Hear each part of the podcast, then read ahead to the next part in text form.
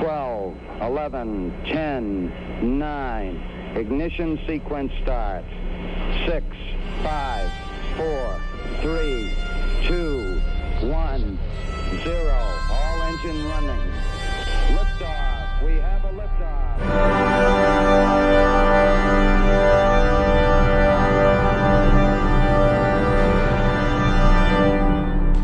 Hallo und herzlich willkommen zur zehnten Folge des Countdown Podcasts, endlich zweistellig.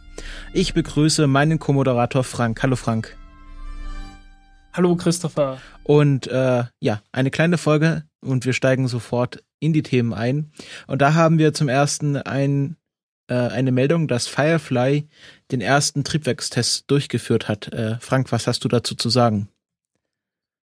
Ja, also Firefly ist eine von diesen vielen kleinen Firmen, die gerade anfangen, Raketen zu bauen und demnächst äh, Satelliten starten wollen.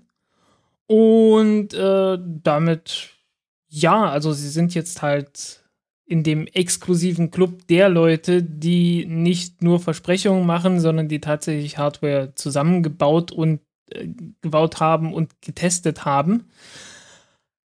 Ja, ist jedenfalls vielversprechend insofern schon mal, als dass da was ist und nicht nur ein Papiertiger. Was wollen die bauen? Die wollen eine kleine Rakete bauen, so Größenordnung 20 Tonnen äh, Lebendgewicht am Boden. Und ja, das Besondere ist, äh, alle Triebwerke sollen irgendwie rein druckgefördert sein und man will das Ganze mit, mit Kohlefasertanks machen.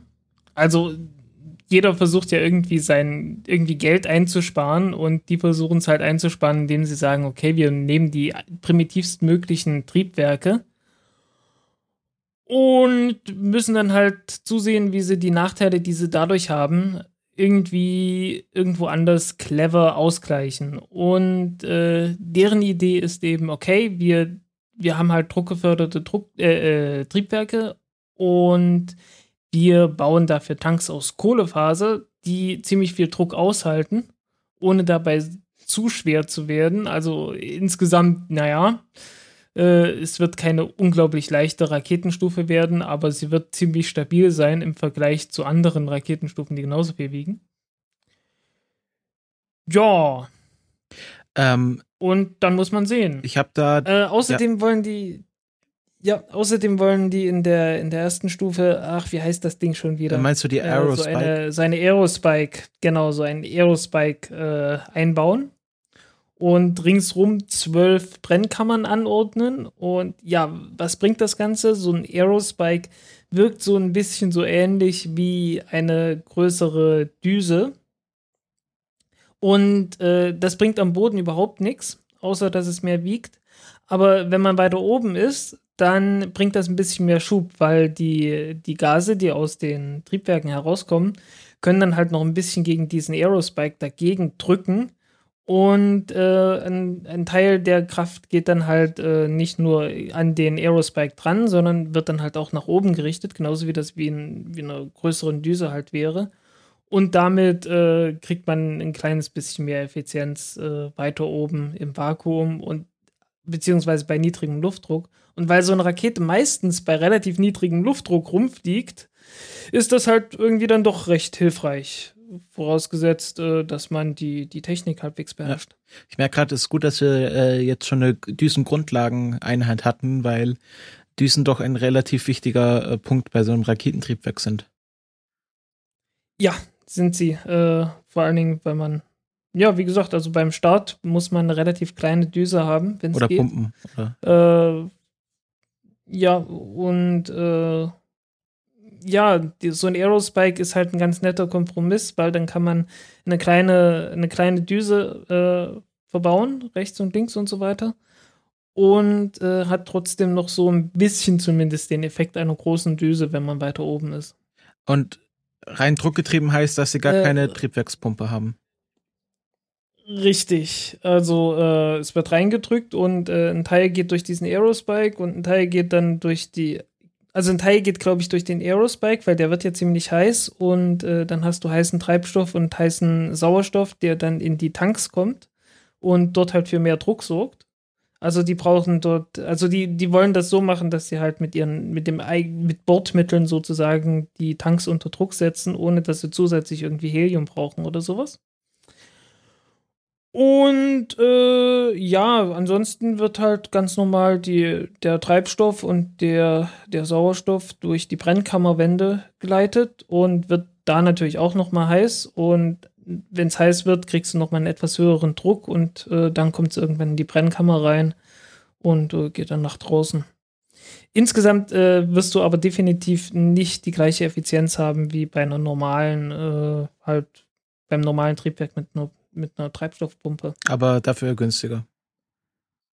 Genau. Okay.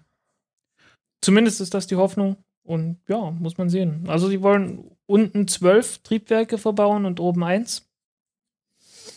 Ja, äh, beim Treibstoff sind sie sich noch nicht ganz einig. Äh, sie haben eigentlich immer von Methan gesprochen, aber in letzter Zeit ist irgendwie Kerosin mit in die Diskussion reingekommen weil äh, man findet immer sehr viel mehr Leute, die sich mit Kerosin auskennen, als Leute, die sich mit Methan auskennen. Mit flüssigem Methan. Okay, ähm, aber das ist jetzt schon so ein Projekt, was man, wo man sagen könnte, dass das realistischer ist als äh, unser Mikrowellen-Space Shuttle oder der Raketenturm genau, der letzten ja. Sendung das ist, das ist relativ, äh, ein relativ konservatives Ding. Es ist halt die Frage, ob die die Preise einhalten können und so. Das sind halt so die, die ganz normalen, ordinären Fragen, ne?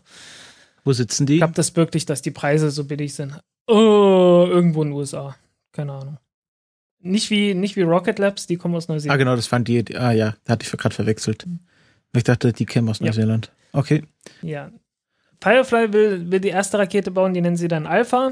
Und äh, die zweite Rakete soll dann halt nochmal zwei erste Stufen rechts und links haben, dann aber ohne Aerospike. Verstehe ich auch nicht ganz, aber egal. Also so als Booster halt. Und die heißt dann Beta. Und es gibt eine Präsentation, da gibt es dann auch eine Gamma und die hat dann Flügel. Aber da ist nichts genaueres dazu bekannt. Das ist eine verpasste Chance. Und, Man hätte die äh, Rakete Serenity senden sollen. Da hätte man eine Serenity äh, der Firefly-Klasse. Tja. Das ist. Ja, aber. Aber zu Nerd Nerdspielereien kommen wir später noch. Ähm, ja, genau. Jetzt haben wir ein wirklich großes und wichtiges Thema für so eine kleine Folge. Aber es ist hochaktuell und da wollen wir auch aktuell bleiben. Denn ja, am Donnerstag oder in der Nacht vom Mittwoch auf Donnerstag ging auf einmal die Meldung durch die Twitter-Sphäre oder jedenfalls durch die Twitter-Sphäre der Space Nerds, dass die ULA verkauft werden soll. Also die United Launch Alliance, die gerade so der größte Spieler im amerikanischen Raketenbusiness sind. Und weil wir brandaktuell sind und immer am, am Puls der Zeit, haben wir schon äh, am Donnerstag, Donnerstagnacht kurz um kurz nach zwei eine kurze Spezialepisode aufgenommen, äh, die wir unseren Patreon-Unterstützern äh, frühzeitig zur Verfügung gestellt haben und alle anderen, die uns noch nicht bei Patreon unterstützen, äh, können diese Episode jetzt gleich hören. Wir werden sie jetzt gleich einspielen und danach uns über die Entwicklung seit Donnerstag unterhalten. Und dann wünsche ich jetzt viel Spaß beim Hören. Also, es ist es ist kurz nach Mitternacht, September, äh, 9. September. Es ist so ganz kurz Und nach Mitternacht, ganz kurz, es ist halb drei. Ja, das ist relativ. ähm, jedenfalls, na, es ist kurz nach Mitternacht äh, UTC. Und da, darum geht es okay. in der Raumfahrt. Ja, okay. Ja, Jedenfalls ist gerade eine Nachricht durch den Äther geschwappt, äh, die besagt, dass die das Aerojet Rocketdyne ähm, zumindest in Verhandlungen ist, die ULA aufzukaufen. Für einen Spottpreis von 2 Milliarden. Das ist nicht viel, habe ich so das Gefühl.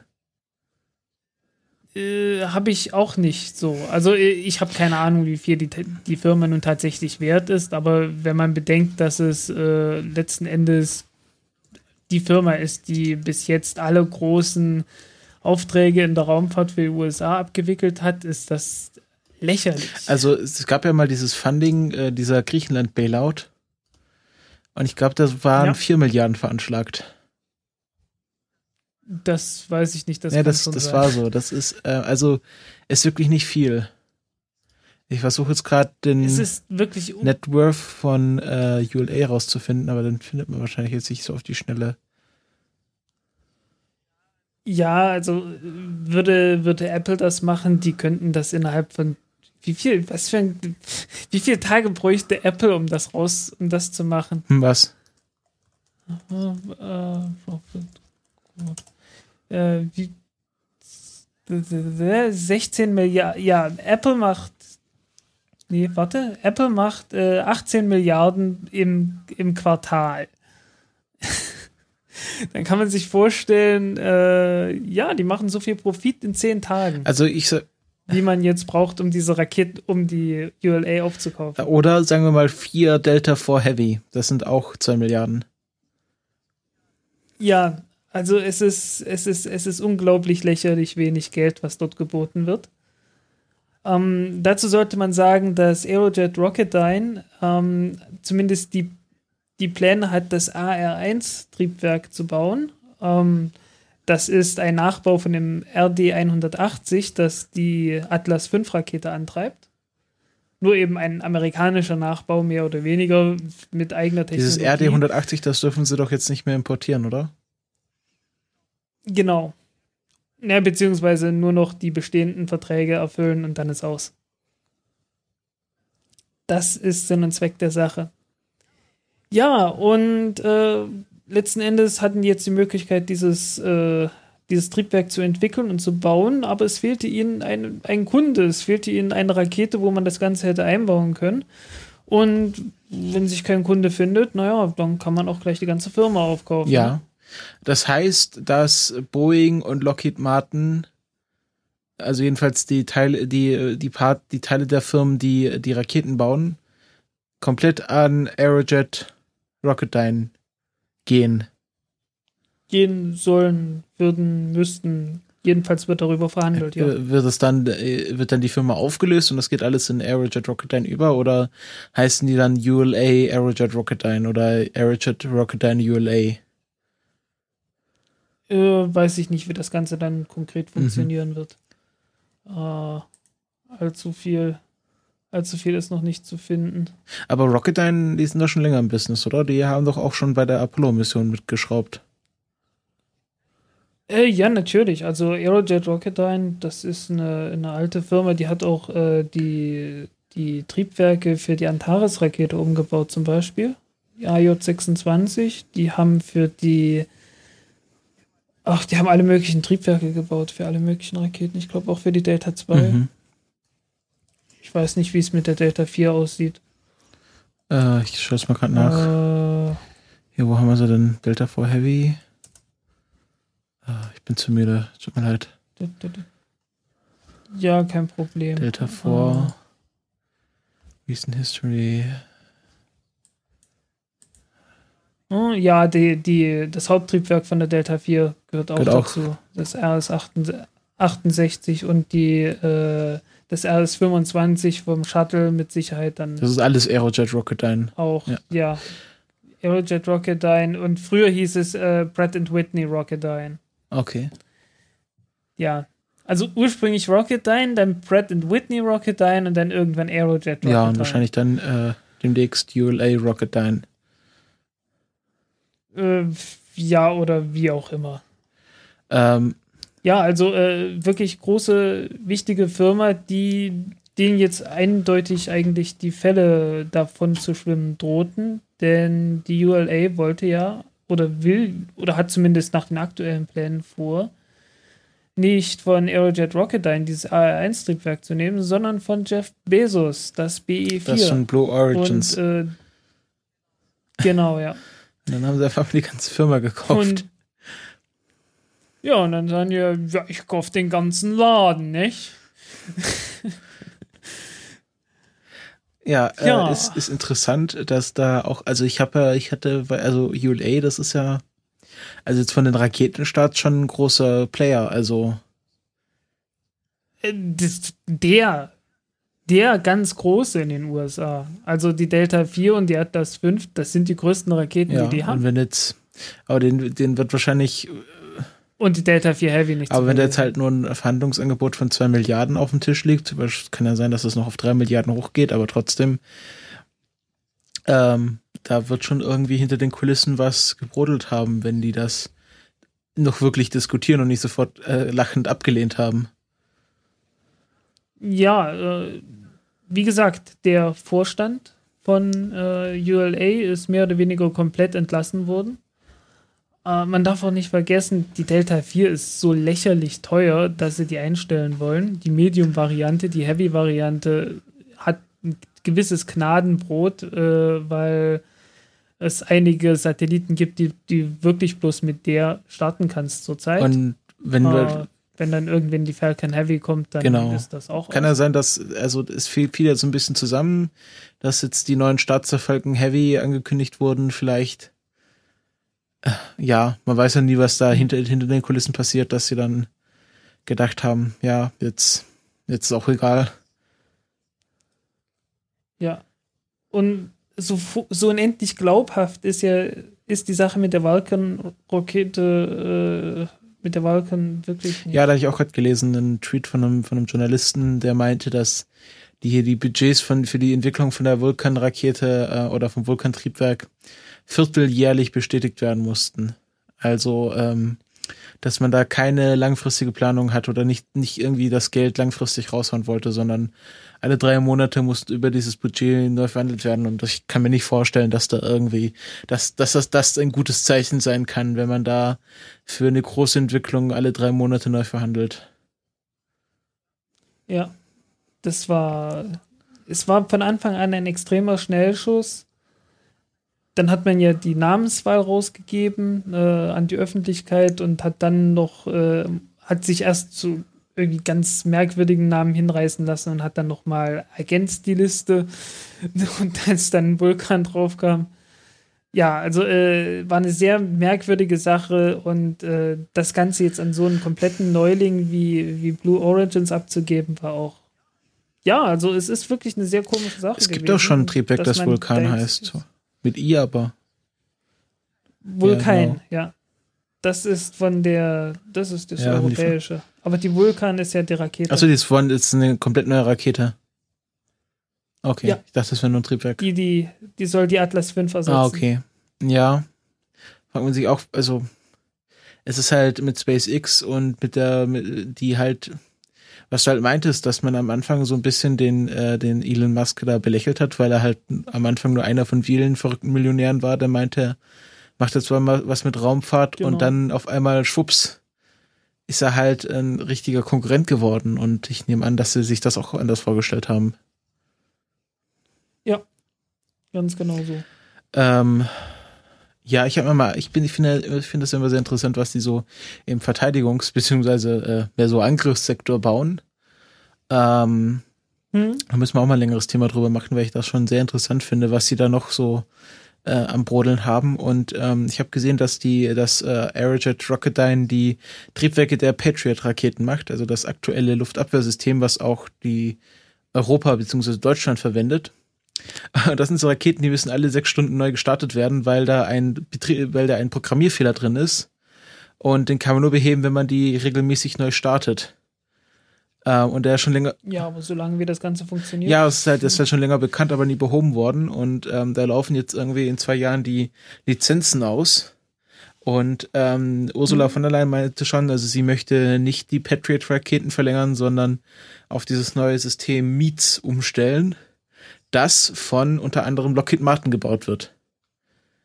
Ähm, jo. Ein Schelm, wer Böses dabei denkt. Ich weiß jetzt nicht, ob, ob die das irgendwie die, die, die, die Raketen, die in den Himmel schießen und Raketen, die auf Menschen schießen, da irgendwie Lockheed Martin noch zwei Sektoren hat, aber ähm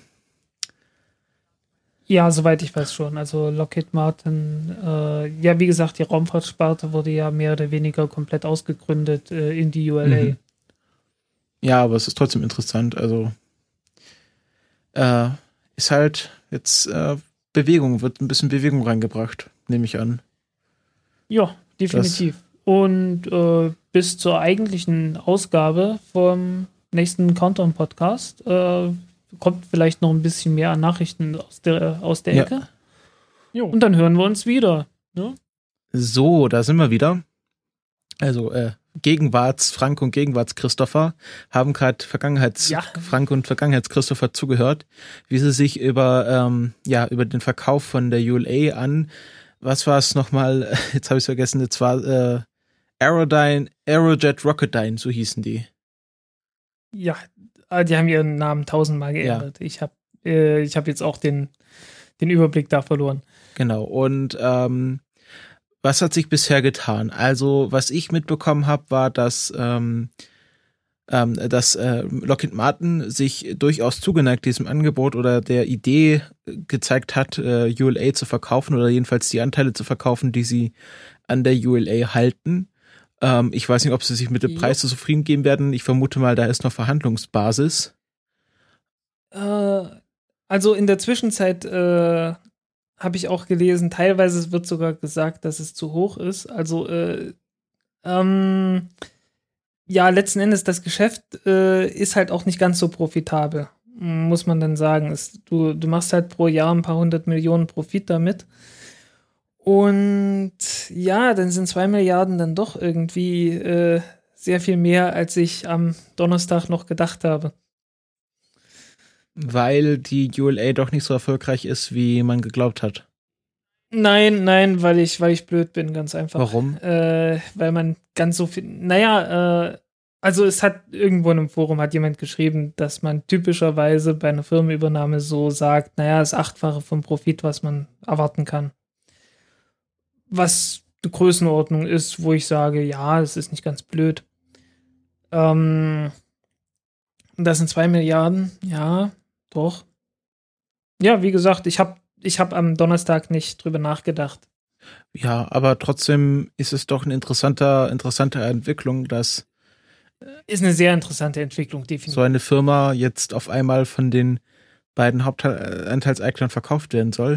Boeing war der Idee nicht so zugetan, also die meinten, sie möchten lieber nicht verkaufen. Ähm, ja, auch im, auch im Pentagon gab es jemanden, der gesagt hat, oh, irgendwie das Ganze ist etwas unschön weil das Pentagon ist ja von der ULA wirklich abhängig, weil alle größeren Satelliten, äh, die das US-Militär startet, von denen abhängig sind. Ja. Ähm, ich glaube, da war noch jetzt gerade die Versteigerung der Aufträge, oder?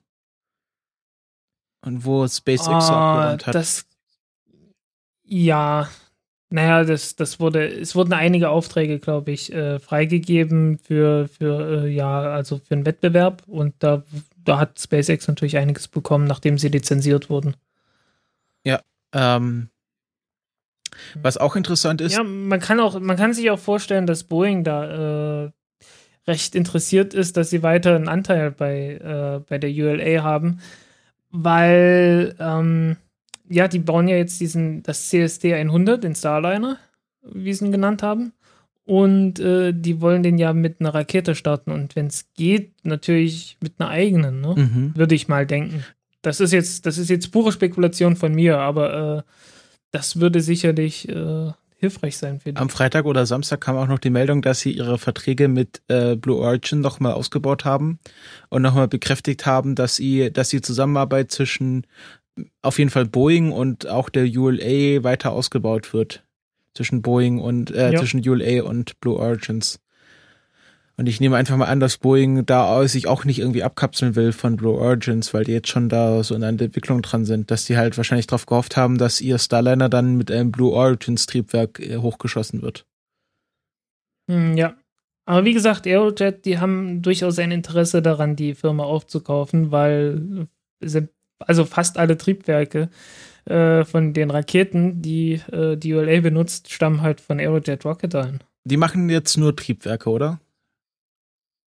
Äh, ach, die machen auch noch anderes. Äh, aber ja, habe ich jetzt habe ich jetzt nicht im Kopf, aber die bauen auf jeden Fall alles Mögliche an den an den Raketen, an der Atlas und an der Boeing, äh, an der äh, an der Delta.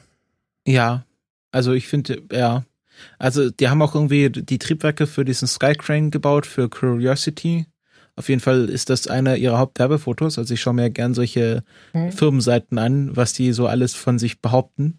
Ja. Ähm, Und die haben halt auch die, die Triebwerke vom Space Shuttle gebaut und die werden auch die Triebwerke von dem SLS bauen. Allerdings, äh, das SLS wird nicht allzu, nicht allzu oft starten, so heißen die Nachfrage da wird äh, marginal sein. Und naja, Aerojet sieht dann halt äh, ohne ULA wirklich irgendwie die Fälle davon schwimmen. Also, das ist schon, die, die Verzweiflung ist da durchaus beider Ja, und die Vermutung, die du da geäußert hast, dass da äh, Aerojet etwas hibbelig wurde, wenn, äh, wenn Blue Origins jetzt so erfolgreich ihre eigenen Triebwerke baut und dann die ULA nicht mehr so ganz abhängig von äh, Aerojet Rocketdyne ist, dann, ich glaube, da wurde man schon ein bisschen nervös. Ja. Ja, also es ist auf jeden Fall so, dass, dass dieser Verkauf nicht sofort vom Tisch gefickt wurde. Und immer noch, ähm, also wie gesagt, Lockheed, äh, Martin, Lockheed Martin ist da interessierter dran als Boeing. Ich weiß nicht, ob das geht, dass Lockheed Martin einfach seine Anteile an Aerojet Rocketdyne verkauft und Boeing äh, einigt, mit, einigt sich dann irgendwie separat mit ARD.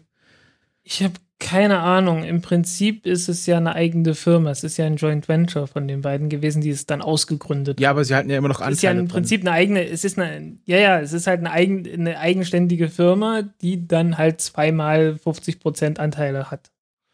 Ne, die von beiden Firmen zu 50 Prozent gehalten wird. Keine Ahnung. Da kenne ich mich im Wirtschaftsrecht nicht aus. Was ich dann noch ganz lustig fand, der Tony, der Tori Bruno, ähm, also der CEO von ULA, der ist ja sehr auf Twitter aktiv ähm, und antwortet auch ganz viel auf Leute. Und dann äh, meinte er so, ja, ich habe gerade irgendwie ein neues Buch äh, fertiggestellt und dann hat jemand gefragt, ah, ist, ist das jetzt das Benutzerhandbuch für die Übergabe an Aerojet Rocketdyne? Und er so, sehr lustig, nein.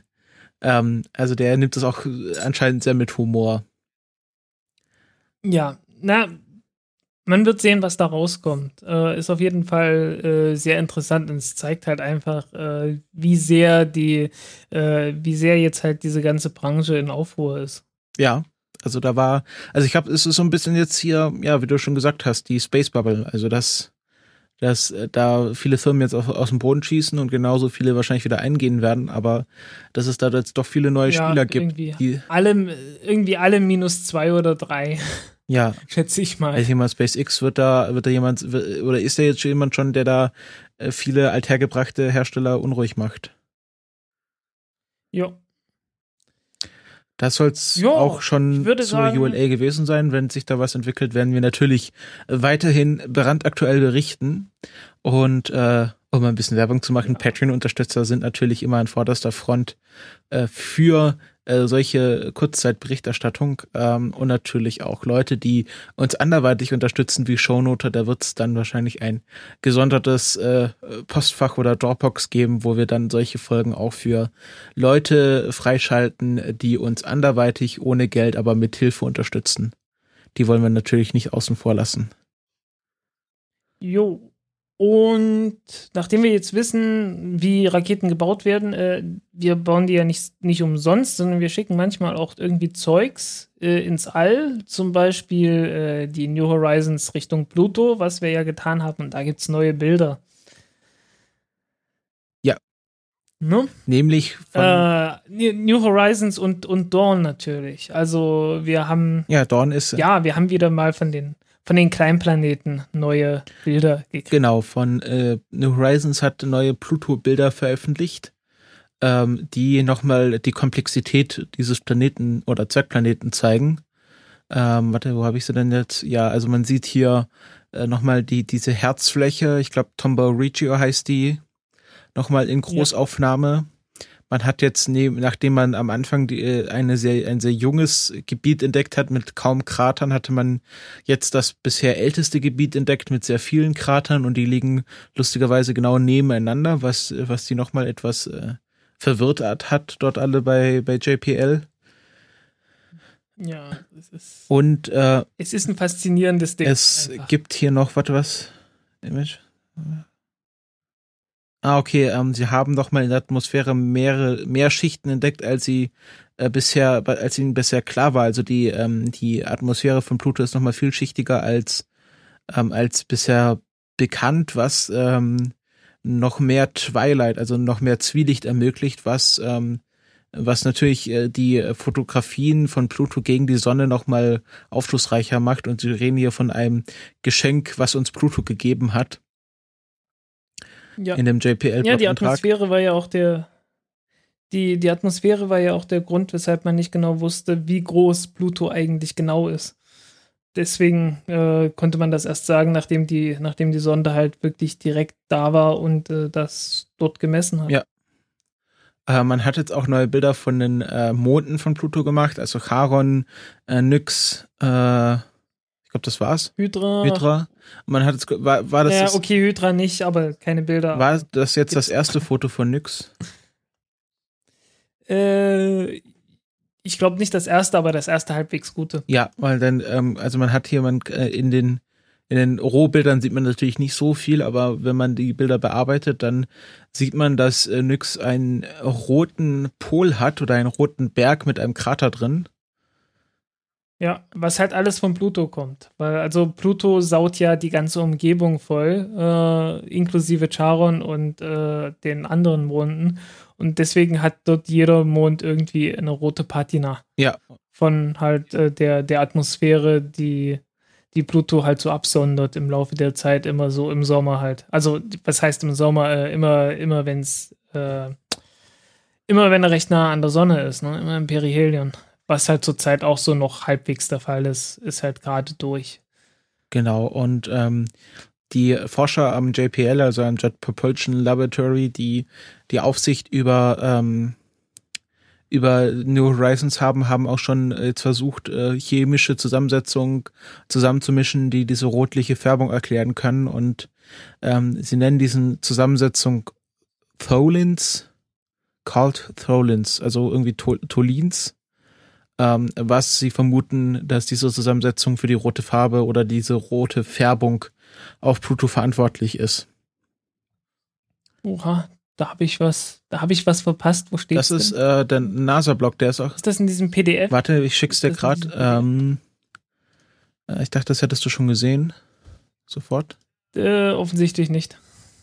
Hier, ähm, das ist ein äh, NASA-Blog, der auf dem JPL, auf der JPL-Seite verlinkt war. New Horizons probes the mystery of Charon's Red Pole. Und dann gibt's ein Foto. Äh, so. Genau, da erklären sie, dass, dass Plutos Atmosphäre die ganze Umgebung zusaut. Ähm, Und dann haben sie hier Bilder von so vier Probenfläschchen. Warte, das schicke ich nochmal in die Show Ja, jetzt habe ich's ja. ähm, und ähm, da sagen sie, das nennen sie irgendwie Tholins und da vermuten sie, dass das, dass sie damit die rote Zusammensetzung von Pluto herausfinden können. Muss natürlich auch zu sagen, dass es dort sehr kalt ist, also man kann das irgendwie nicht unter Laborbedingungen testen, sondern muss das runterkühlen, kühlen und ähm, ja genau, kann man sich mal durchlesen. Also wie gesagt, sie, sie versuchen gerade Mhm. äh, dran, chemisch diese, diese rote Färbung nachzubauen. Ja.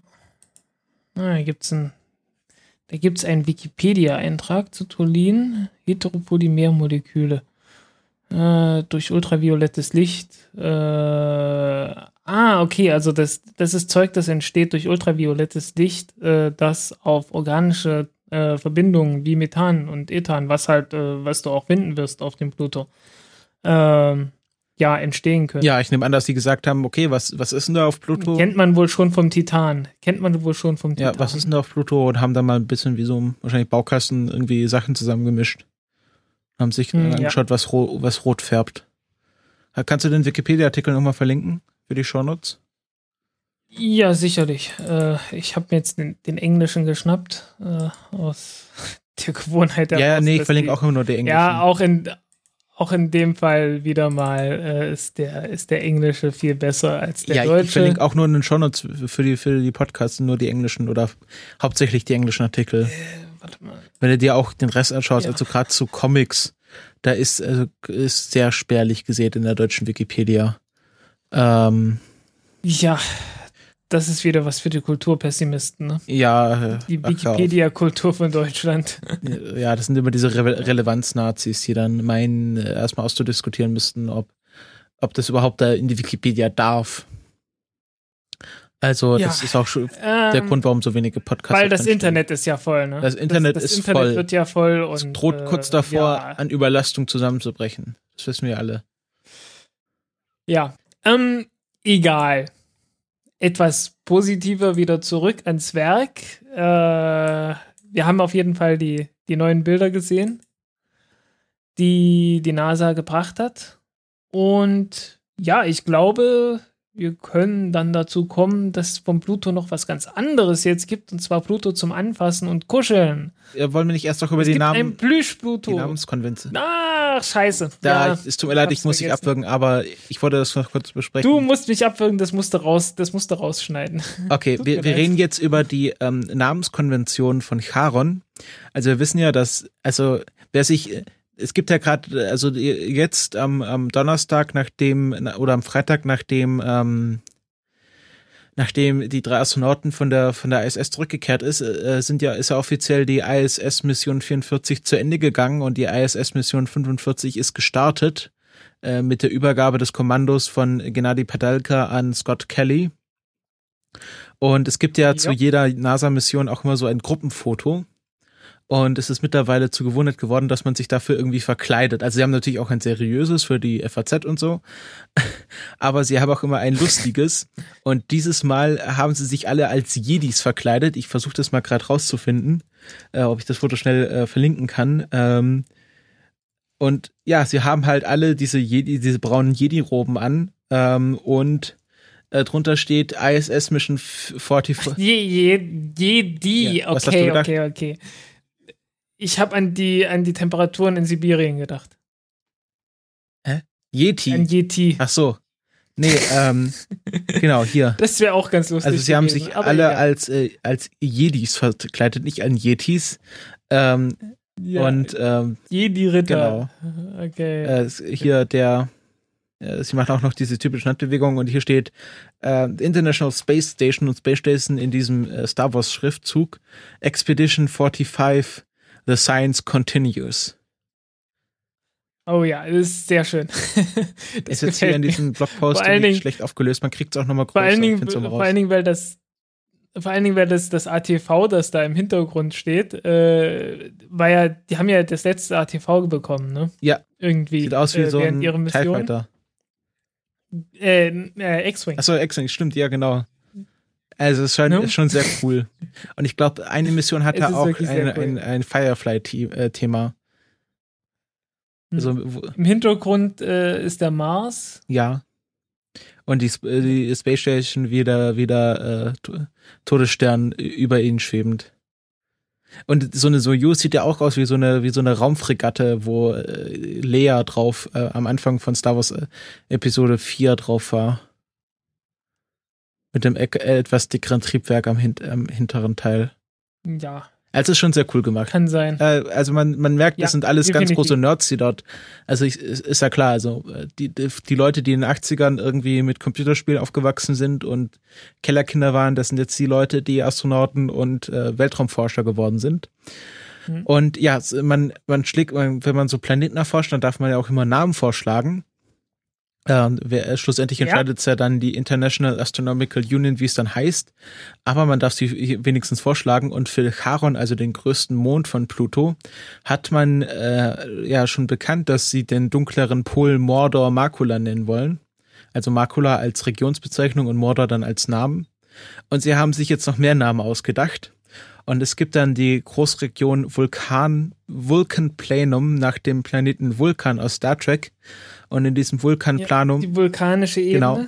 ähm, gibt es jetzt einen Spock-Crater, äh, einen Kirk-Crater, einen Zulu-Crater, äh, einen Kubrick-Mons, einen Clark-Mons, ähm, Es gibt Uhura. Uhura wurde verewigt. Uhura-Krater, genau die originale, also die Crew der äh, der Original Series. Also ich nehme an, dass sie Krater nach fiktiven äh, Kund äh, Entdeckern benennen und Berge nach Science-Fiction-Autoren und Regisseuren. Also ich glaube, Clark ist ja auch so ein Ja, ich weiß es Okto. nicht. Nemo-Krater ist, Nemo ist halt äh, der, der Kapitän Genau. der äh, der Dingens da, der Nautilus. Genau, es gibt äh, die Serenity Chasma, also den Serenity-Graben, es gibt den Argo-Graben und was mich besonders freut, es gibt Gallifrey Macula und in diesem Gallifrey Macula gibt es den TARDIS Chasma, also den TARDIS-Graben.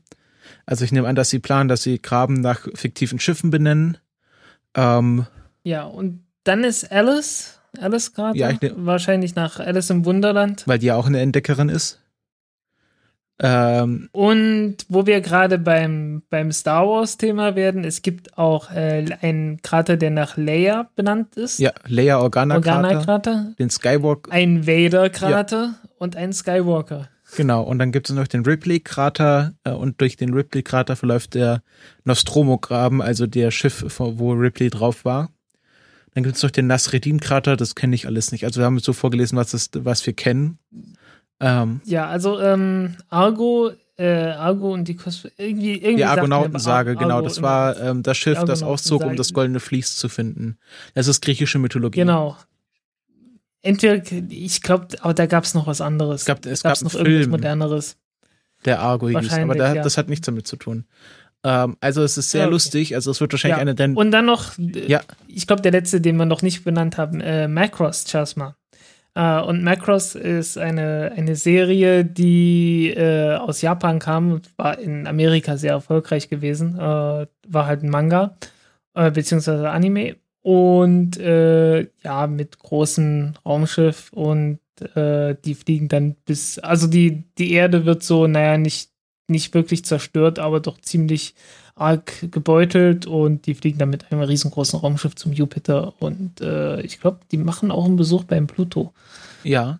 Ich habe es nicht mehr im Kopf. Und Ist eine Weile her. ähm, dass ich habe mal nachgeschaut, was die Planetary, äh, die International Astronomical Union dazu sagt. Und ähm, also die Namenskonventionen für Pluto und Charon sind noch nicht äh, festgelegt. Also Hm. steht hier immer, äh, nee, ah, ah, schon festgelegt, dass ähm, dass äh, bestimmte Formationen Destinations and Milestones of Fictional Space and Other Explorations äh, dann fictional, fictional and Mythological Vessels of Space and Other Exploration und dann äh, äh, Erkunder, Reisende oder Entdecker. Ähm, aber hier steht noch to be de determined, äh, welche ähm, Gesteinsformation. Also hier steht immer, dass also dass zum Beispiel Berge so und so benannt werden, Inseln so und so. Also es gibt, gibt ja immer bestimmte Formationen, die halt kategorisiert werden und Ja. die, was jetzt nach was benannt wird, ist jetzt noch nicht entschieden auf Pluto oder und auf Charon. Bei den anderen sind sie sich schon sicher. Ja, okay, sie haben die halt noch nicht so gut erkundet. Da gibt es halt, okay, Styx. Da werden alle bekannten Formationen nach Flussgöttern benannt. Bei Nyx ist es dann äh, Wesen der Nacht. Kerberos Hunde aus Literatur, Mythologie und Geschichte. Ja. Hydra sind es dann ähm, Schlangen, äh, Echsen und Drachen. Le legendäre. Hm? Ähm, Ja. Aber es, Styx ist ja, Styx ist ja auch ein, war ein Fluss, ne? Styx war warte, der Styx, Fluss- Styx war eines dieser, äh, Styx war der Fluss, Ja. der, den man überqueren musste, um in die Unterwelt zu kommen. Der Seelenfluss. ah ja, okay. Und Charon war ja, der, wie, wie, wie hießen die beiden Monster in der Meerenge, wo das war äh, Skylla musste? und Charybdis. Skylla und, Okay, Skylla und Charybdis, genau. Und Charon war der Fährmann, Okay, der die Toten über den Styx gebracht hat. Ah ja, gut. Haben wir das auch mal geklärt. Aber ich nehme an, wenn die, wenn die Sachen noch besser erkundet werden, werden sie sich da auch noch genauer austoben, weil hier steht es, also hier bei Styx und so sind jetzt noch keine Berge und Flüsse spezifiziert, weil man die einfach noch nicht kennt. Ja. Ähm, genau, also es sieht da schon gut aus, dass die Namen so bleiben. Ich nehme auch an, dass, dass die International Astronomical Union sich da jetzt auch nicht wirklich mit den Forschern streiten will. Ähm, Nein, denke ich auch nicht. Und ich denke, es ist, es ist wirklich Zeit, dass, äh, dass diese Leute, die halt sich, äh, also dass, dass letzten Endes die, die ganze Science Fiction irgendwo verewigt wird, weil die ist ja doch sehr wichtig für die Raumforschung als Ganzes. ja, es wird auf jeden Fall der, mindestens als Inspiration. der nerdigste Stück Stein, das im Weltraum rundfliegt. Ähm, Definitiv, ja. Ähm, und es ist ja auch so, dass es hier noch, also Charon ist noch sehr ungenau erkundet. Und es gab schon, ich habe, ich, ich lese ja immer gern, also ich sag mal so, Kommentare unter Space-Blogs oder Weltraum-Blogs sind immer sehr lustig. Äh, weil, weil da halt irgendwie, also das ist halt nicht so wie Facebook-Kommentare. Und da wurde diskutiert, ja, okay, ähm, ich bin froh, dass sie es jetzt nicht von Next Generation Charaktere genommen haben, aber wenn man das Vulkanum Planum nochmal genauer erkundet, dann kann man ja äh, den Kirk-Krater, äh, den äh, Picard-Krater und den Worf-Krater nochmal dazufügen. Aber dass man in der ersten Welle jetzt äh, Charaktere aus äh, der originalen Serie genommen hat. Also da wurde sich schon drüber unterhalten, wie man jetzt da vorgehen soll. Ja, natürlich. Aber äh, wenn man sich das anschaut, es sind auch noch ein paar übrig. Ja, also das wäre. Also die, die Bilder sind gut genug, dass man da auf jeden Fall noch äh, einige Dutzend Krater benennen kann. Ja, auf jeden Fall. Aber es hat mich gefreut. Also ich fand es sehr lustig. Allein. Und das ist, war auch so, hatte so hohe Wellen geschlagen, dass es sogar in, also ich glaube, das ist das Einzige, was diese Woche irgendwie im Spiegel und in der Welt stand, dass man äh, einen Krater nach Captain Kirk benennen will. Ach ja. Also das ist, sowas schwappt dann auch in die, in die normalen Medien Immerhin. über. Ja, ich bin immer mehr zum Medienbanausen geworden in letzter Zeit. Ja, aber man muss ja auch mal, muss ja auch sagen, dass das, das müssen, können die auch machen, dann vielleicht, vielleicht stolpert dann der ein oder andere dann doch in die richtige Wissenschaft auch noch rein. Ja. Ja, wie gesagt, also Charon ist, äh, wird namenstechnisch sehr schön werden. Dann kommen wir jetzt zu unserem Rauschmeister sozusagen. Ja, und da geht es nicht um Charon, sondern da geht es um den Pluto, um den es die ganze Zeit ging. Den gibt es jetzt nämlich auch zum Kuscheln. Ja. Es hat nämlich jemand einen Plüsch-Pluto gebaut oder genäht, der halt äh, ja aus Plüsch ist und da sieht man halt, es gibt da dieses Foto, wo jemand über das Herz so ein kleines Gesicht gezeichnet hat, ähm, wo dann, warte, wo ist es denn hier? Genau, Plüschproto, äh, also es gab, gab ja dieses Foto, wo man noch nicht so nah dran war, da hat jemand einfach ein Gesicht auf Pluto gezeichnet, wie er halt sein Herz in der Hand hält. Und jemand hat daraus einen kleinen Plüschball gebaut. Und ich kann an dieser Stelle ankündigen, ich werde auch sowas bekommen. Ich habe mir nämlich bei der lieben Delangi, äh, die ja äh, Sachen strickt oder häkelt also die macht irgendwas mit ah, Maschen. Ah, okay. Ähm, und da kann man, wenn man ganz lieb fragt, solche Sachen bestellen. Ähm, es wird jetzt halt kein Plüsch-Pluto, sondern mehr so ein Strick-Pluto, also sehr grobmaschig, aber es wird auf jeden Fall ein kleiner Pluto und das kann ja vielleicht unser, unser Podcast-Maskottchen werden, dieser Plüsch-Pluto. Vielleicht. Ja, also es wird dann wahrscheinlich dauern, sie hat immer viel zu tun. Vor allem, aber wenn wir bedenken, wenn wir mal bedenken, dass das äh, ja von Anfang an unser ein, ein Thema war, dass wir hier das genau, haben. das würde sich doch sehr gut anbieten. Ähm, ich glaube, damit sind wir durch für diese Folge. Ist, äh, ja, die nicht mehr ganz so kurz ist, wie sie hätte sein sollen, aber Ach, egal. Ich sag mal 37 Minuten, wir sind noch gut dabei. Ähm, wir haben ja jetzt einen neuen Monat angebrochen, soweit ich weiß. Oder haben wir das? Ne, wir hatten schon eine Folge im September, oder? Ja, natürlich. Ähm, auf jeden Fall ja, haben wir jetzt eine neue Flatterer bekommen. Der Vossal ist neu dazugestoßen. Ähm, der Detlef Breitenbach natürlich immer ein fleißigerer Flatterer und ich glaube, die anderen haben wir schon letzte Woche vorgelesen. Aber wir danken natürlich ja. allen Flatterern sind diese, diesen Monat schon wieder 80 Flatter-Klicks bei, unser, bei uns aufgeschlagen, was uns sehr, sehr freut. Ähm, ich danke auch dem lieben Valentin. Und es gibt ja. übrigens auch ein. Ach so, oh nein, nein. Ich danke auch dem lieben Valentin, der immer noch bei, bei Patreon uns treu bleibt. Ich habe ihn jetzt als, hab schon, ich weiß nicht, ob ich ich sag's nochmal, ich habe ihn jetzt als äh, äh, Countdown-Podcast-Hörer verifiziert sozusagen. Ich habe mich mit ihm kurz auf, Letter, äh, auf Twitter unterhalten und er meinte, er, er flattert, äh, er Patreon uns wegen Countdown-Podcast. Dafür danken wir recht herzlich und wir hoffen, dass dir diese Spezialfolge dann auch gefallen hat die wir dann am Mittwoch veröffentlicht haben. Und äh, ja, wir sprechen uns in einer Woche wieder, wenn wir dann eine etwas längere Folge dann haben und beenden diese Folge jetzt. Ciao. Ja. Tschüss.